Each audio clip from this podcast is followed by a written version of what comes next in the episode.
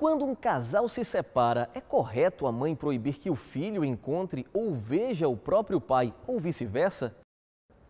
O que motiva pais separados utilizarem seus filhos como manobra de vingança, de agressão? Quais impactos psicológicos, morais e estruturais que sofre uma criança quando é vítima de alienação parental? Essas e outras respostas você vai saber agora no seu programa Justiça em Foco, uma produção do Tribunal de Justiça do Estado da Bahia.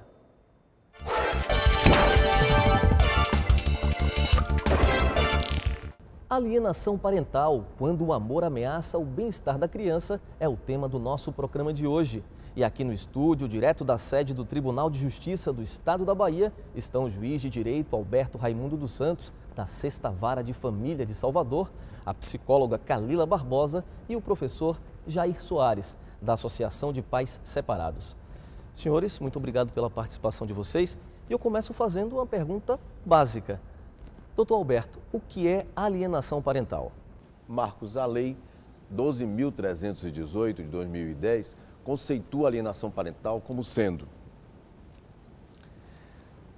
a interferência na formação psicológica da criança ou do adolescente, promovida ou induzida por um dos genitores, pelos avós ou pelos que tenham a criança ou adolescente sob a sua autoridade, guarda ou vigilância, para que repudie genitor ou, qual, ou quem cause ou que cause prejuízo ao estabelecimento ou à manutenção de vínculos com este. Quer dizer que a lei quis proibir que as pessoas que têm a guarda de fato da criança ou de direito possa denegrir a imagem daquele outro que não está com a guarda naquele momento, prejudicando assim a formação completa da criança como pessoa. Jair, você que é pai e integrante da Associação de Pais, como é que esse público convive com esse tema, alienação parental? A alienação parental ela está presente na maioria das separações, principalmente as separações judiciais onde, como foi colocado no texto da lei, é, um dos genitores tenta afastar o outro genitor da, do convívio da criança, onde a separação conjugal resulta em uma separação parental. A distância entre o genitor não guardião é estabelecida por parte daquele que detém a guarda da criança. A sociedade civil se organizou e atualmente existem diversas associações, não só a PASE, Pais por Justiça, Criança Feliz, Pai, Legal, a própria alienação parental, tudo isso pode ser acessado via internet. E existem fóruns hoje em que a sociedade pode acessar e, e tirar suas dúvidas e, e, conhecer um pouco mais sobre esse fenômeno, que já está presente desde os tempos é, é, em que a sociedade é, estabeleceu essa relação conjugal entre marido e mulher, família, então esse, esse, esse, tema já é presente. Agora, atualmente, ele vem sendo mais discutido por conta da necessidade, o desejo de alguns pais conviverem com seus filhos após a separação. Doutor Alberto, então a alienação parental, ela aparece por conta de brigas desse casal? É assim, geralmente quando duas pessoas que têm uma relação afetiva é, resolvem desfazer essa, essa relação e tem um filho dessa relação, pode ser até adotado, essa separação faz com que as pessoas disputem entre si o carinho, o afeto dessa criança. E geralmente, em razão de ciúmes ou de disputa mesmo da pessoa, é, um com o outro, coloca a criança no meio de todo esse entrevero entre eles. Doutora Kalila, e do ponto de vista psicológico, quais são os danos para as crianças? A gente pode falar de diversos, né? Desde aquelas chamadas doenças psicossomáticas, né? A dor de barriga sem razão, a febrezinha sem razão, aquela tosse insistente, né? E que vai repercutindo nessa convivência, né? Com esses pares. Mas a gente tem algumas coisas, às vezes, muito mais sérias, né? É, dificuldade de relacionamento, agressividade, possibilidade, inclusive, de evolução para uso e abuso de álcool, de droga. E até a gente pode falar em suicídio e inclusive suicídio na infância, na adolescência e na vida adulta. Então, assim, as repercussões são de diferentes níveis e em diferentes fases de desenvolvimento. E qual o tratamento?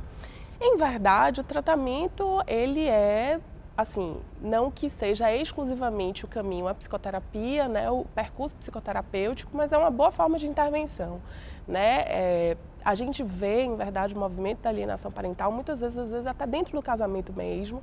E assim, esse movimento é, de fortalecimento da criança, do adolescente, é sempre importante para que a gente possa fazer essa separação entre o casal conjugal e o casal parental. Porque, infelizmente, essa confusão vai repercutir às vezes de forma inconsciente na vida desses filhos e que a gente não tem como mensurar as consequências disso. Então, nesse caso, não é só a criança que precisa de um tratamento, os pais também. Certamente, certamente. Toda essa dinâmica, esse sistema familiar, ele precisa ser visto com muito cuidado para que a gente não acabe agredindo sem perceber nessa né, agressão invisível todos os membros dessa família. Acho que o problema é que a criança ela se sente culpada por essa briga também. Em algumas vezes, sim é possível que em muitos momentos é, a criança se entenda, já aconteceu, de a criança se entender como uma criança má, que ela não dá conta e que, em verdade, é o, a, a, as questões dela que acabam repercutindo na vida e no conflito do casal. Mas é interessante também a gente marcar que muitas vezes a criança pode ver o divórcio como uma solução. Eu já peguei um paciente uma vez que a gente estava numa atividade lúdica no consultório e que ele estava muito agressivo assim com os bonequinhos e aí eu cheguei para ele e disse assim, não, a gente precisa resolver isso não, não vamos deixar nossos, nossos bonequinhos brigando tanto. Ele disse, já sei, vamos nos divorciar. Né? Trazendo aí o divórcio também como uma possibilidade de resolução, né? de, enfim, de interrupção mesmo dessa dinâmica conflitiva que muitas vezes eles acabam sendo testemunha nos lares. Doutor Alberto, quantos processos tramitam na justiça envolvendo esse tema? Marcos, era muito acanhado o número desses processos há algum tempo. Inclusive, eu reclamava muito quando fazíamos palestras junto com professor Jair, com a doutora Kalila, de que os advogados ainda temiam em falar em alienação parental. Hoje já, já aparecem muitos casos onde as pessoas perderam o receio de falar em alienação. Acho que esse nosso trabalho de divulgar sempre esse tipo de problema fez com que as pessoas tomassem a coragem de se apresentar como alienados ou como alienantes até. E hoje tem aparecido em algumas situações lá a, a, a nomenclatura, o conceito de alienação parental. Numa média de, de, entre os processos de guarda, numa média de 2 a 3% ainda dos processos que envolvem a guarda de criança. Que é o seguinte, Jair, eu queria saber de você se esses casos, eles acontecem em qualquer nível social, em qualquer nível de escolaridade. Existe um grupo é, específico onde acontece a alienação parental? Olha, a alienação parental, ela de fato não existe distinção de classe social ela acontece em qualquer nível. Mas o que se percebe é que a, que a disputa pela criança na justiça, normalmente isso, eu acho que o doutor Alberto pode até falar melhor, ocorre nos níveis de rendas mais elevados, porque é difícil para um pai que é afastado de seu filho, porque normalmente, como 90% das guardas ficam com as mães, então é, alienação parental não é um, um fenômeno que ocorre apenas com mulher, que isso fique claro, homens também alienam. Mas como 90% das guardas, em média, ficam com as mães, as mães são as principais alienadoras. Então, quando um pai tenta reaver a convivência com seu filho, porque sabe-se que a partir do momento que existe uma separação conjugal, o pai passa de pai a visitante. Ele é condenado a visitante quinzenal. Então, para que ele reverta essa situação, ele precisa, primeiro, de contratar um advogado, é difícil fazer isso via Defensoria Pública. Depois, precisa insistir bastante para conseguir provar que ele tem condição de ficar com seu filho mais um dia na semana. Então, é de, eu acredito que a alienação parental está presente em todas as camadas sociais, entretanto, ela só deve aparecer nos processos judiciais nas classes mais abastadas, exatamente pelo custo que envolve uma, uma lide, uma disputa judicial na tentativa de ampliar o regime de convivência com seus filhos. E não só por isso, porque geralmente as alienações vem em decorrência da disputa da guarda. E a disputa da guarda também traz um problema que às vezes as pessoas é, querem fugir, da, o pai negligencia no pagamento da pensão alimentícia e a mulher, para se vingar, começa a utilizar é, o filho como instrumento de vingança porque não está recebendo a pensão. E isso só acontece pensões que motivam a isso, que interessam a isso, que despertam isso, nas classes melhores, onde as pessoas têm uma pensão robusta, poupuda e que possa motivar essa ira da mulher em não estar recebendo aquela pensão. Você está assistindo Justiça em Foco. Nós vamos dar uma pausa rápida e voltamos já.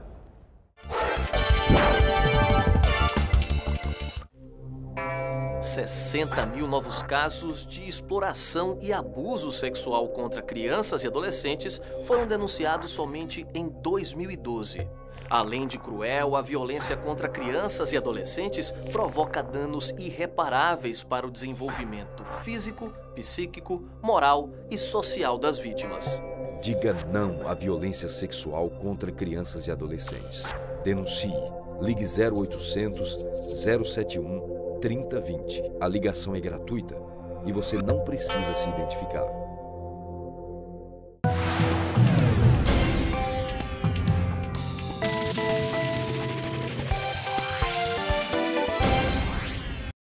A Lei Maria da Penha completou seis anos, mas mesmo assim, uma mulher é agredida a cada cinco minutos no Brasil. Por ano, mais de 4 mil são assassinadas. A cada três atendimentos de violência notificados no SUS, dois são de mulheres. É preciso dar um basta. Com compromisso e atitude, juntos podemos mudar essa história. Violência contra a mulher. Você pode combater a impunidade. Ligue 180. Estamos de volta hoje com o tema alienação parental, quando o amor ameaça o bem-estar da criança. Aqui no nosso estúdio, direto da sede do Tribunal de Justiça do Estado da Bahia, estão o juiz de direito Alberto Santos, a psicóloga Kalila Barbosa e o professor Jair Soares. Nós fomos conhecer de perto a situação de crianças que estão como vítimas de alienação parental. Atualmente, só no Serviço de Apoio e Orientação da Família do Tribunal de Justiça do Estado da Bahia, 46 crianças com idade abaixo de 10 anos estão em atendimento por diagnóstico de alienação parental. Vamos acompanhar a matéria.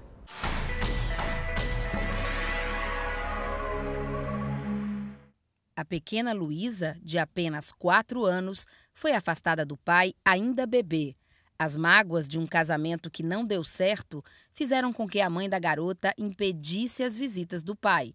Somente há alguns meses, pai e filha passaram a se encontrar com a ajuda de psicólogos e assistentes sociais do Serviço de Apoio e Orientação Familiar do Tribunal de Justiça do Estado da Bahia, o SAOF. A gente acredita que essa convivência com ambos é imprescindível para a formação de um cidadão. Então, nosso primeiro momento é ouvir essas mágoas, essas queixas, né? E no futuro, depois disso, a gente tenta minimizar, né? Fazê-la refletir, pensar um pouco sobre essas questões e da importância do contato dessas crianças com seus pais, com sua mãe ou com seu pai. Foi exatamente o conflito entre pai e mãe que gerou um processo de regulamentação de visita. O processo foi encaminhado pela primeira vara de família para o SAOF e aqui, os profissionais ajudam na reaproximação e na compreensão de que quem se separa são os pais e não os filhos.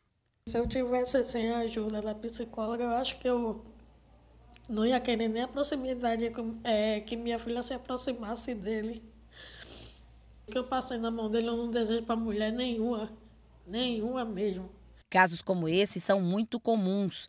No ano passado, o SAOF recebeu cerca de 900 processos relacionados às questões de famílias para avaliação psicossocial e elaboração de um parecer técnico encaminhado ao juiz. Muitos desses casos envolvem alienação parental, guarda e visita da criança ou adolescente. O que a gente busca aqui é atender à determinação judicial, mas fazer com que essas famílias pensem, que elas reflitam que o dia a dia dela, que a vida delas está ligada diretamente às suas condutas diante dos fatos que acontecem na sua vida. Na maioria das vezes, o casal não consegue perceber o quanto pode prejudicar a criança e é preciso a intervenção de um parente próximo.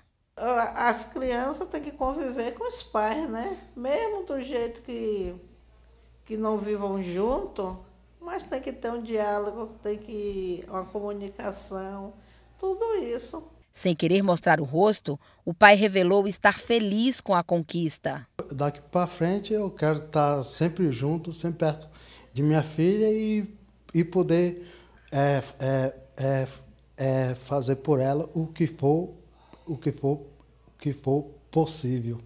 Dificilmente uma família sai daqui da maneira que entrou que o negócio dela agora é entre pai e filha, não é entre eu e ele mais. Eu mais quero é a felicidade dela. Doutora Kalila, como nós vimos aí agora na matéria, o acompanhamento psicológico é fundamental para a saúde e o bem-estar dessas crianças, né? Certamente, é uma, uma estratégia bem importante que a gente tem, porque efetivamente é um trabalho processual, é, um, é uma sistematização assim de, é, de tirar o poder mesmo, né, deste outro em relação à criança e que por conta disso isso precisa ser trabalhado. Agora sim, é importante que a gente pense que essas crianças elas precisam, à medida que o tempo vai passando, dando conta dessa dinâmica, porque em alguma ordem elas precisam também é, responder criticamente a isso, né? Quando esses movimentos de pai ou mãe começam a acontecer em relação a esse outro pai ou mãe afastado.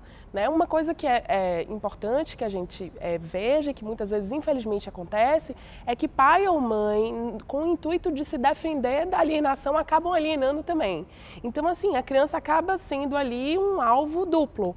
Porque, enfim, eu digo que o pai é, é não gosta, não faz, e aí o pai, para se defender disso, diz: não, é sua mãe que não vale nada, que não presta. Então, assim, a gente precisa entender que no desenvolvimento né, infanto-juvenil, a gente precisa dessa identificação de pai e de mãe, que são mesmo essas referências primeiras que a gente tem. E aí eu não consigo depositar essa minha identidade nem no meu pai, que não vale nada, nem na minha mãe, que está querendo tirar meu pai de mim. E aí eu fico como, né? Então, assim, esse fortalecimento terapêutico, ele vem aí como grande possibilidade de é, enfim, de uma passagem por esse período. E é só criança que sofre de alienação parental? Não, a gente vê alienação parental a vida toda, né? Se duvidar, a gente vai ver aí um senhorzinho de 40 anos conversando com a mãezinha de 70 e que vai fazer algum comentário também em nível de depreciar esse outro. Agora é bom esclarecer que nós temos vários níveis de alienação parental, desde o simples fato de citar ou falar mal do outro até a falsa denúncia de abuso sexual, por exemplo, ou de violência. Então é importante a participação e a intervenção do judiciário, porque o pai alienador ele, e a mãe alienadora, ele não percebe muitas vezes que está alienando o filho. Acontece sem, sem perceber.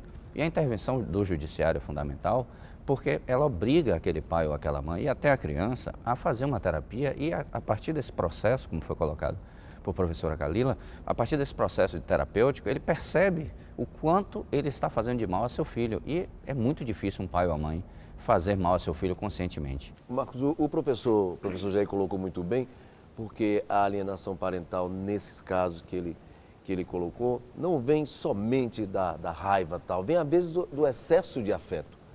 Eu costumo colocar de que a alienação parental começa no momento em que a mulher se liberta das amarras do, do lar e, e, vai à rua buscar trabalho, né? buscar colaborar na manutenção da família dela, e aí deixa o filho em casa, sozinho, para isso, às vezes com o pai, e o, o homem passou a ser mais afetivo em razão desse movimento feminista, é? O homem passou a cuidar mais dos filhos também e passou a reivindicar também o direito de ter o filho no colo. E o homem moderno hoje faz questão de que isso aconteça. Então essa alienação está sendo disputada hoje, esse amor da criança sendo disputado, em razão dessa afetividade que o homem também adquiriu no mundo, no mundo atual. E as famílias estão cada vez menores, então cada vez são menos filhos para se compartilhar entre os pais. Então nós estamos falando de famílias com dois, um ou dois filhos. Então a disputa chega a ser acirrada em alguns momentos. Doutor Alberto, e a, a justiça recebendo esses processos, ela se abre para essas perspectivas novas da sociedade, ela está mais humanizada? Com certeza, a justiça, o judiciário tem que acompanhar os anseios dessa sociedade. E se a sociedade reclama e vai à justiça, bater as portas da justiça, buscando uma resposta quanto a isso, nós temos procurado encontrar meios para nos aparelhar e responder a, essa, a essas demandas. E para isso nós temos nos utilizado dessas outras profissões que nos acercam, que são necessárias como os psicólogos, assistentes sociais, que vocês viram no exemplo, o SAOF procura com dificuldade suprir esse, esse problema que nós temos de acompanhamento desses casos no judiciário. Mas até que ponto a justiça pode interferir nesses casos ou ela precisa ser provocada? Não, ela precisa ser provocada, porque o judiciário é estático. Para isso nós temos as defensorias públicas, temos o Ministério Público, que tem hoje os, os serviços de, de judiciário das faculdades de direito, que são muitas aí, que podem assistir as pessoas para irem reclamar é, os seus direitos quanto às alienações. É, o tema é bastante instigante, mas a gente vai precisar dar uma paradinha. Mas é só um instante, voltamos já.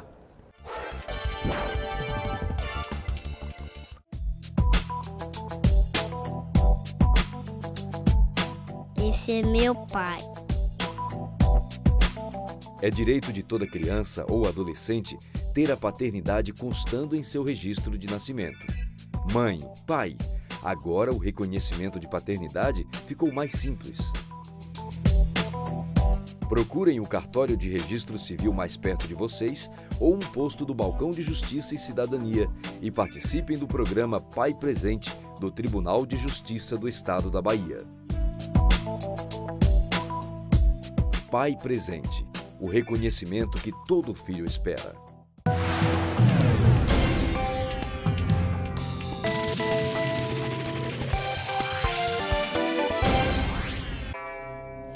Cada 10 crianças que são abusadas sexualmente, 8 têm entre 2 e 9 anos de idade. Só em 2012, mais de 60 mil novos casos foram denunciados em todo o país. Além de cruel, o abuso sexual de crianças e adolescentes é crime. Diga não à violência sexual contra crianças e adolescentes. Denuncie. Ligue 0800 071 3020. A ligação é gratuita e você não precisa se identificar.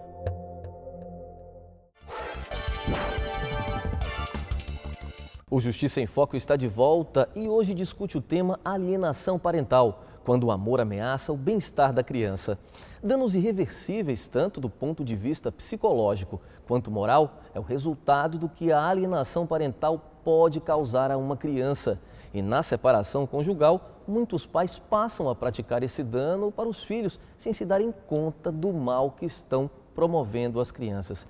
Então lhe pergunto, doutor Alberto, existe punição para o pai ou para a mãe que comete alienação parental? Existe sim, Marcos. A lei previu é, para o alienador, para a pessoa que tanto pode ser o pai, como pode ser a mãe, como pode ser o avô ou avó que pratique a alienação, previu a perda da guarda, a perda da companhia dessa criança, a suspensão do poder, do poder familiar, é, a imposição de multa e outras punições que podem restringir o acesso dessa pessoa a essa criança.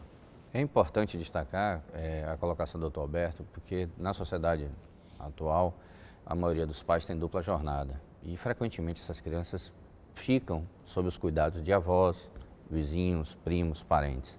E muitas vezes o alienador não é o pai ou a mãe, e sim um avô, uma avó. Então é importante destacar isso, porque muitas vezes as pessoas acreditam que a alienação parental se limita à ação entre pai e mãe e o filho. Mas isso extrapola essa condição. Existe alguma diferença para a justiça, doutor Alberto? Existe, porque mesmo fugindo da previsão da lei, que a lei prevê para as pessoas que tenham a guarda garantida, que seria o pai, a mãe, se tivesse a guarda de fato já estipulada, não é? Mas nesse caso, como o professor Jair falou, pode ser um terceiro que não tenha essa guarda formalizada. Então, o juiz tem a obrigação, na defesa da criança e do adolescente, de estipular uma forma de evitar o contato dessa criança com essa pessoa que está causando esse prejuízo da formação dela. O juiz tem o poder de cautela em, na defesa da criança de criar até uma forma de defesa ou de separação da criança daquele ambiente alienador. Doutor Alberto, e a gente poderia apontar a guarda compartilhada como uma solução para esse problema? Em certos casos, sim. Porque hoje em dia a guarda compartilhada não é exceção, hoje é a regra. A lei impõe que o juiz, ao estabelecer a guarda entre, de uma criança numa questão de separação entre os pais, é, estabeleça a guarda compartilhada, fazer com que o pai e a mãe tenham deveres, obrigações, tenham participação na vida da criança igualitária. Isso é o melhor. Antes eu até costumava, Marcos, achar que é, só se devia deixar a criança estar com aquela pessoa que ele quisesse. Mas como certa feita uma pessoa me chamou a atenção dizendo que água mole em pedra dura, tanto bate até que fura. Então, se o juiz impuser mesmo essa guarda compartilhada, ela vai fazer com que o amor, o interesse do pai pela criança venha a nascer pela convivência dele com aquela pessoa e venha a tornar a, a, o compartilhamento da convivência o ideal para a vida dela. Doutora Calila, realmente isso acontece para a criança? A guarda compartilhada é a melhor solução? Hoje eu tenho assim muita é, tendência a acreditar que sim. É, em casos de alienação parental é, constatada, eu tenho uma dificuldade de falar de diagnóstico por conta da, do não reconhecimento da patologia, mas quando a gente identifica alienação parental, eu tenho a, a acreditado que a melhor solução é a guarda compartilhada. E aí vale a gente lembrar também que guarda compartilhada, ela não necessariamente vai dividir a criança né, em dias iguais e vai dizer, olha, segundas, quartas e sextas, você fica com sua mãe, terças, quintas e sábados com seu papai e aos domingos alternados com um dos dois. Porque é um modelo de guarda, guarda alternada, que a gente já superou há algum tempo.